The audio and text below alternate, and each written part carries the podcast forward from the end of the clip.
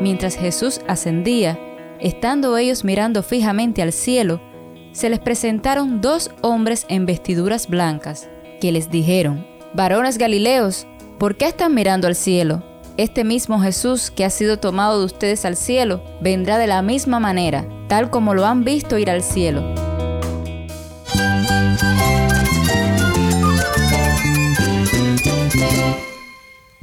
Cristo es mi todo. Cristo es el Rey del universo, es quien guía nuestras vidas. Él es grande y amoroso. Él es real. Solamente Jesucristo es nuestro Señor y Salvador. Es mi guía quien me fortalece. En Cristo Jesús hay esperanza, hay paz. Y nuestro Dios es un Dios de rescate. Estás escuchando a El Faro de Redención. Cristo desde toda la Biblia para toda Cuba y para todo el mundo.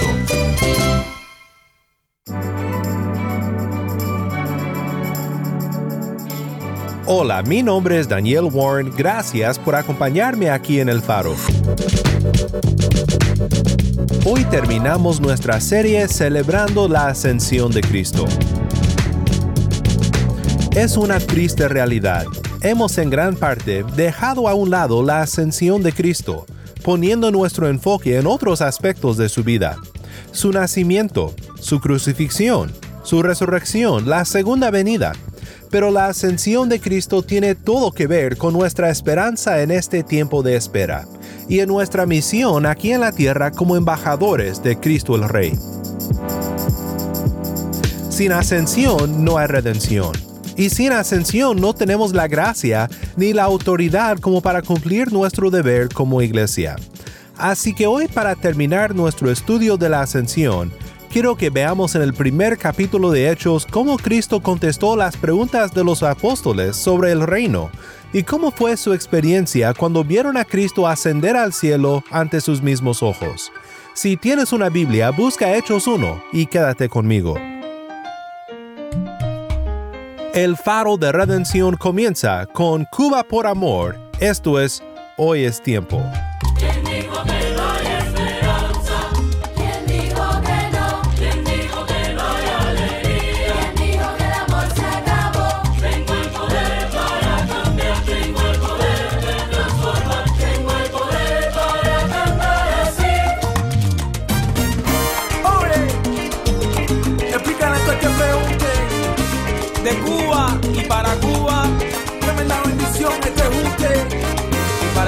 También, mi hermano. Los benditos repartiendo bendiciones. Puede que vengan los vientos sobre ti. Puede que venga el temor. No dejes nunca de soñar y ser feliz. Un universo está pintado a tu favor. Hoy es tiempo de sonreírle a los vientos y de vivir el momento de disfrutar y cantar. Hoy es tiempo de liberar tus temores, llenar a Cuba de colores. Vamos mi gente, estamos listos para cantar.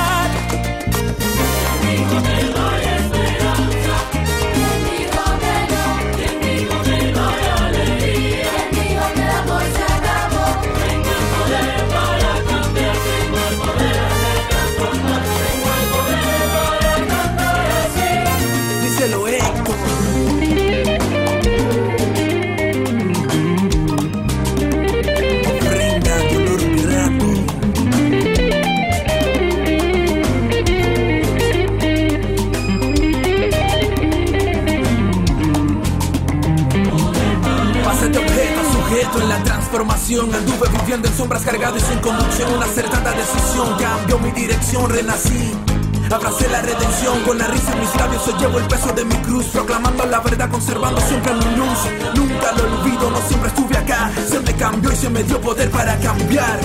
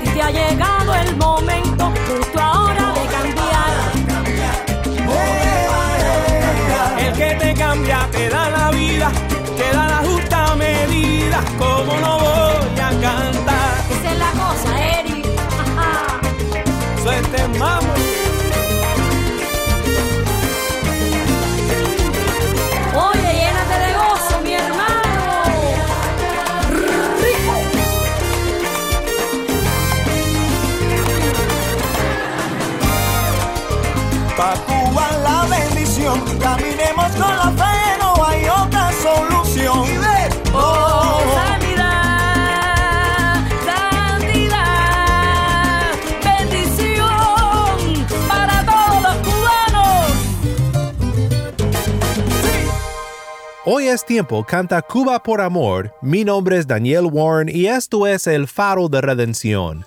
Cristo desde toda la Biblia para toda Cuba y para todo el mundo. Hoy llegamos al final de nuestra serie sobre la ascensión de Cristo. Sé que para mí ha sido de gran bendición pasar estos momentos junto contigo en la palabra de Dios, pensando en este aspecto tan importante de la vida de nuestro Redentor, el Señor Jesucristo. Hace muy poco tiempo celebramos la resurrección de Cristo y espero que después de esta semana de estudio celebres con tanto gozo la ascensión de Cristo como celebra su resurrección. El padre de la iglesia antigua Tertuliano dijo que Cristo en su ascensión llevó la garantía de nuestra resurrección al cielo. El reformador protestante Juan Calvino explica que de la ascensión nuestra fe recibe muchos beneficios. En primer lugar, entiende que por su ascensión al cielo, el Señor abrió el camino al reino celestial, el cual había sido cerrado por Adán. Aquí Calvino cita Juan 14:3. Y si me voy y les preparo un lugar, vendré otra vez y los tomaré a donde yo voy, para que donde yo esté, allí estén ustedes también. Calvino continúa, como Él entró al cielo en nuestra carne, como por nuestra cuenta, sigue entonces, como dice el apóstol, que nosotros en un sentido ya estamos sentados con Dios en los lugares celestiales con Él. Efesios 2.6. Tal que no esperamos al cielo con una mera esperanza, sino que en Cristo nuestra cabeza ya lo poseemos. Qué maravilloso es saber que Cristo es nuestro hombre en el cielo, y que por su victoriosa resurrección y por su ascensión en el cuerpo al cielo, tenemos la esperanza segura de seguir en sus pasos y ser recibidos con Él en la gloria. Ya para terminar nuestro tiempo estudiando este evento tan especial e importante para nuestra fe, quiero ir contigo al primer capítulo de Hechos, en donde encontramos a Jesús con sus discípulos justo antes de su ascensión, y en donde les contesta una pregunta muy importante. Escuchemos juntos la lectura mientras que Tai lee desde La Habana. Entonces los que estaban reunidos le preguntaban, Señor, ¿restaurarás en este tiempo el reino a Israel?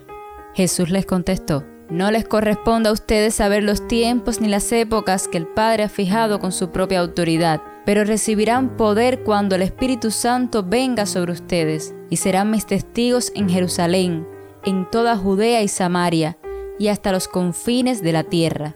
Después de haber dicho estas cosas, fue elevado mientras ellos miraban, y una nube lo recibió y lo ocultó de sus ojos. Mientras Jesús ascendía, estando ellos mirando fijamente al cielo, se les presentaron dos hombres en vestiduras blancas, que les dijeron, Varones Galileos, ¿por qué están mirando al cielo? Este mismo Jesús que ha sido tomado de ustedes al cielo, vendrá de la misma manera, tal como lo han visto ir al cielo. Gracias, Tai. Nuevamente esto fue Hechos 1, 6 al 11. Veamos primero la pregunta de los discípulos y la respuesta de Cristo, y qué debemos de pensar sobre ella en el contexto de la ascensión. La gran esperanza de Israel y también de los discípulos era que el Mesías fuera un libertador político, alguien que viniera a rescatar a Israel del imperio romano, trayendo libertad y estableciendo su reino con poder de inmediato en la tierra.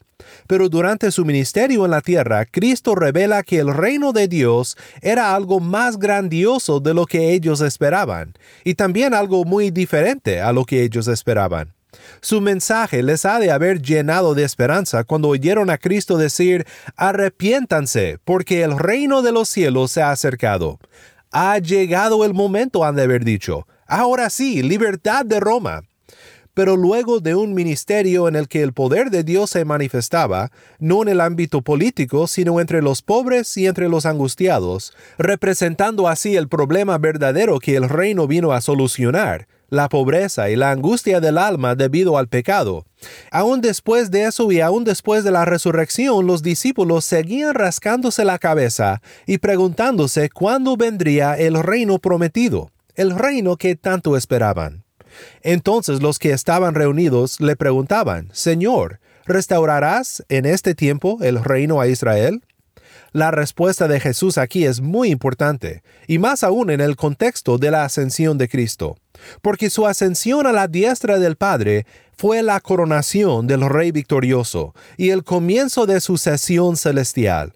Jesús les contestó, no les corresponde a ustedes saber los tiempos ni las épocas que el Padre ha fijado con su propia autoridad, pero recibirán poder cuando el Espíritu Santo venga sobre ustedes, y serán mis testigos en Jerusalén, en toda Judea y Samaria, y hasta los confines de la tierra. El poder del reino vino en Jesús. La ironía de su muerte no se captura de mejor manera que en lo que Pilato mandó a publicarse arriba de la cruz de Cristo. He aquí el rey de los judíos. Un chiste cruel de Pilato, pero el que se ríe último se ríe mejor. Tres días después, el rey sale victorioso de la tumba, habiendo vencido a la muerte y al sepulcro con su vida indestructible, por el cual ahora nos salva. Cuando viene el reino, Cristo dice, no les corresponde saber, pero les dice que vendrá el Espíritu, y entonces serán sus testigos en todo el mundo. Lo que Cristo está diciendo es que su reino se extenderá no bajo una bandera militar ni política, sino en la predicación y la promulgación del Evangelio, en Judea, en Samaria y hasta los confines de la tierra. En otros pasajes que nos relatan esta escena tenemos un poco más de detalle. Tal vez el más clásico es el de Mateo 28, donde leemos lo siguiente empezando en el versículo 18. Acercándose Jesús les dijo, Toda autoridad me ha sido dada en el cielo y en la tierra. Vayan pues y hagan discípulos de todas las naciones, bautizándolos en el nombre del Padre, y del Hijo, y del Espíritu Santo, y enseñándoles a guardar todo lo que les he mandado. Y recuerden, yo estoy con ustedes todos los días, hasta el fin del mundo. Nota aquí lo que Cristo dice, Toda autoridad me ha sido dada en el cielo y en la tierra. Estas son palabras del reino. El reino comienza con su comisión a sus discípulos y la obra en la que tú y yo somos llamados a colaborar en este mundo. Todo esto forma parte del reino del Cristo ascendido. Esto es de gran ánimo y motivación en nuestros ministerios aquí en la tierra. Quiero que notes también algo sobre lo que acontece en la ascensión de Cristo al trono. Pensamos mucho en los paralelos entre Adán y Jesús respecto a nuestra redención, porque Pablo nos dice en Romanos 5 que debemos de pensar en Adán como un tipo de Cristo y en Cristo como el antitipo, o el cumplimiento del simbolismo de Adán. Donde Adán falló en el jardín, Cristo triunfó en su vida terrenal. Normalmente pensamos en eso respecto a cómo Adán falló en su obediencia al Padre, pero Cristo perfectamente obedeció para que por su sacrificio en nuestro lugar recibiéramos vida del segundo Adán, y no la muerte que heredamos del primero. Pero la obra de Jesús no solamente cumple donde Adán falló, no, el propósito final de Adán, si hubiese sido fiel a su Creador, era de reinar con toda autoridad sobre la creación de Dios y hacer expander su reino y la gloria del Señor sobre toda la tierra. ¿Cuál fue el mandato que Adán recibió? El mandato que llamamos el mandato creacional, sean fructíferos y multipliquen. Mis hermanos en Cristo, Cristo por su gracia no solo obedeció en la tierra, sino que sigue cumpliendo su misión de glorificar al Padre en toda la tierra. Nuestro llamado en la Gran Comisión es el cumplimiento de Cristo por su Espíritu del mandato creacional como el segundo Adán, que reina victorioso por sobre todo el universo. Nuestro texto continúa, versículo 9. Después de haber dicho estas cosas, fue elevado mientras ellos miraban, y una nube lo recibió y lo ocultó de sus ojos. Mientras Jesús ascendía, estando ellos mirando fijamente al cielo, se les presentaron dos hombres en vestiduras blancas, que les dijeron, varones Galileos, ¿por qué están mirando al cielo? Este mismo Jesús que ha sido tomado de ustedes al cielo, vendrá de la misma manera, tal como lo han visto ir al cielo. Tal vez lo más importante de esta sección es que sirve para animarnos en la obra que tenemos por delante como embajadores de nuestro Cristo, quien ha tomado su trono en el cielo. Sería muy fácil simplemente sentarnos y esperar su venida. Creo que todos hemos experimentado la lucha constante de mantenernos activos mientras el fin se acerca. Recuerdo cuando trabajaba en una fábrica que los viernes siempre eran los días de más baja producción, porque todos pensábamos en el fin de semana. Muchas veces por eso nos dejaban salir temprano los viernes. Siempre decían que era porque habíamos hecho un buen trabajo en toda la semana, pero en realidad era porque personas que esperan el fin de semana no suelen ser tan productivas como podrían ser. Pues el autor de la carta a los hebreos reconocía esta realidad y también la gran responsabilidad que tenemos de mantenernos activos en este tiempo de espera, después de la ascensión de Cristo al cielo. Dice Hebreos 10, 19 al 25. Entonces, hermanos, puesto que tenemos confianza para entrar al lugar santísimo por la sangre de Jesús, por un camino nuevo y vivo que Él inauguró para nosotros por medio del velo, es decir, su carne, y puesto que tenemos un gran sacerdote sobre la casa de Dios, acerquémonos con corazón sincero, en plena certidumbre de fe, teniendo nuestro corazón purificado de mala conciencia y nuestro cuerpo lavado con agua pura mantengamos firme la profesión de nuestra esperanza sin vacilar, porque fiel es aquel que prometió. Consideremos cómo estimularnos unos a otros al amor y a las buenas obras, no dejando de congregarnos como algunos tienen por costumbre, sino exhortándonos unos a otros, y mucho más al ver que el día se acerca. Nota cómo aquí nuestra esperanza, nuestra confianza en que Cristo ha ascendido al cielo y ha abierto el camino por medio del velo que nos separaba de Dios, debe de hacernos firmes en nuestra profesión y también activos en nuestra misión. Consideremos cómo estimularnos unos a otros al amor y a las buenas obras. En otro lugar, el apóstol Pedro nos recuerda de lo mismo, en 1 de Pedro 4, 7 al 11. Pero el fin de todas las cosas se acerca.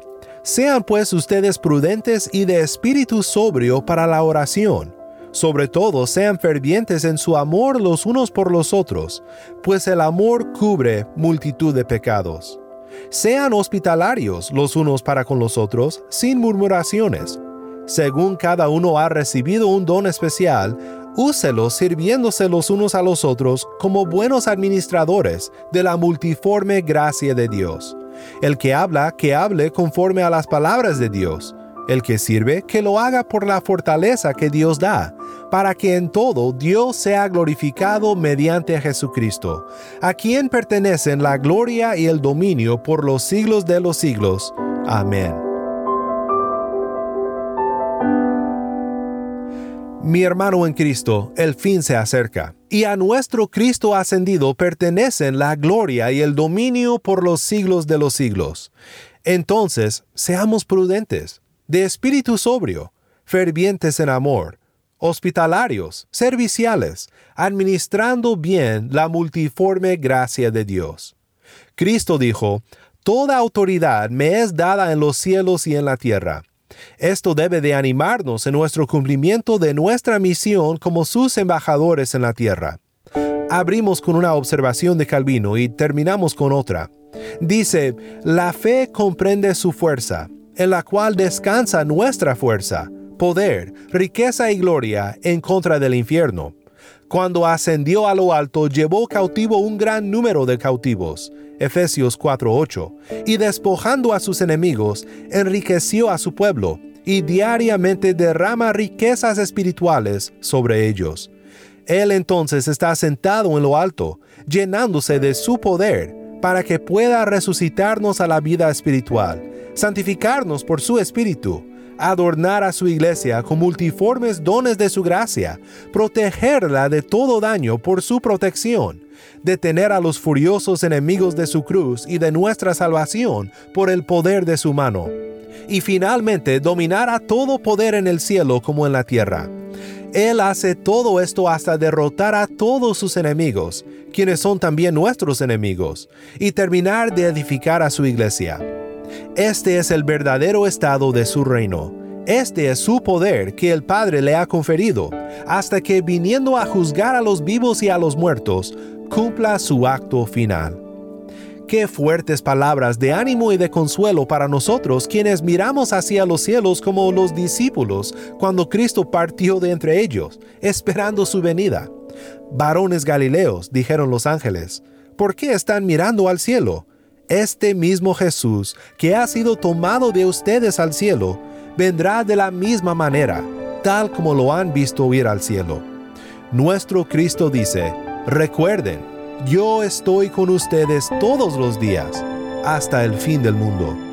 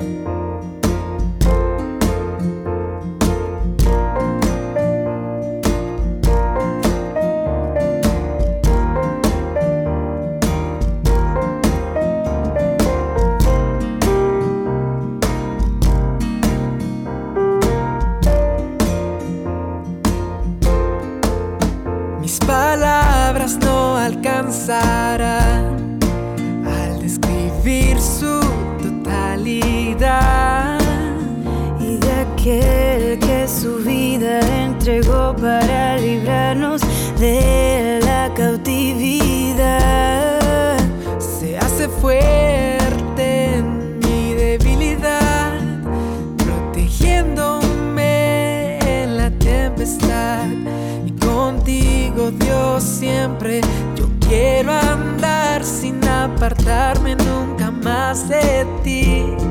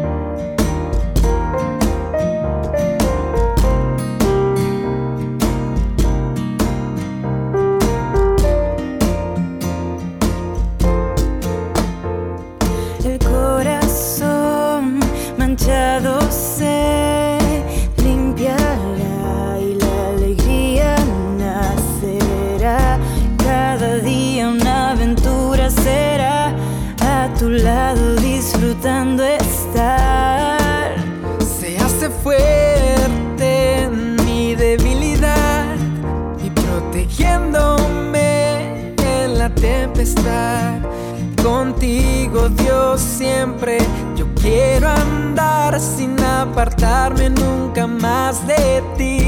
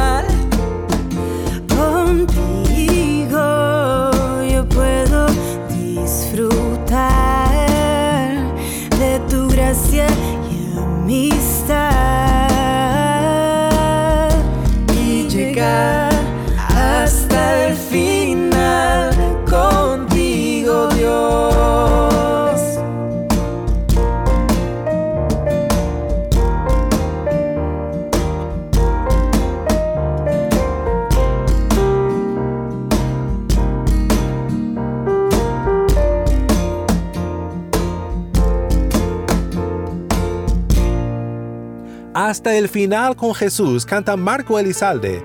Mi nombre es Daniel Warren y esto es el faro de redención. Oremos juntos para terminar. Padre Celestial, te damos gracias por la gran esperanza que es para nosotros la ascensión de Cristo nuestro Rey. Gracias por su promesa de estar con nosotros hasta el fin del mundo. Fortalécenos, Padre, en tu gracia para cumplir nuestra misión aquí en la tierra, para que el nombre de Cristo sea alabado en toda la tierra. Rescátanos de la apatía que tan fácil nos puede desviar del camino y dejarnos mirando a las nubes esperando la venida de Cristo. Ayúdanos a esperar su venida con gozo y con acción, y a confiar con certeza en su ascensión y su reino. En el nombre de Cristo oramos. Amén.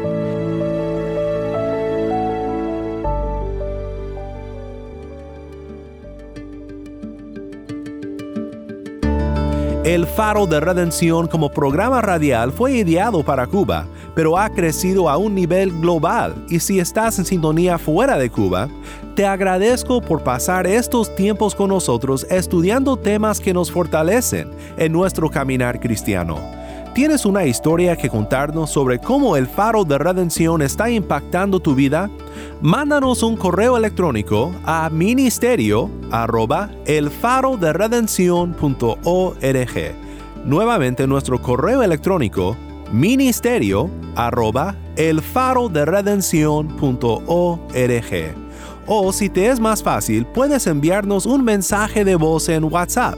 Nuestro número es 1786-373-4880. Nuevamente nuestro número de WhatsApp 1786-373-4880. Y no olvides que también nos puedes seguir en las redes sociales, en Facebook, Instagram y Twitter. Solo busca el faro de redención. Allí encontrarás más contenido durante la semana para animarte en tu fe y para mantenerte informado sobre el ministerio de El Faro. Para más información sobre este ministerio y sobre cómo tú puedes formar parte de nuestra misión, visita nuestra página web elfaroderedención.org. El Faro de Redención es un ministerio de Haven Ministries. Desde Cuba soy Yamil Domínguez, productor para contenido cubano. Nuestro productor ejecutivo es Moisés Luna y Tammy Zamora es nuestra lectora. A cargo de nuestras redes sociales, Mariana Warren. Mi nombre es Daniel Warren. Te invito a que me acompañes la próxima semana para seguir estudiando la palabra de Cristo juntos. La luz de Cristo desde toda la Biblia para toda Cuba y para todo el mundo aquí en el faro de redención.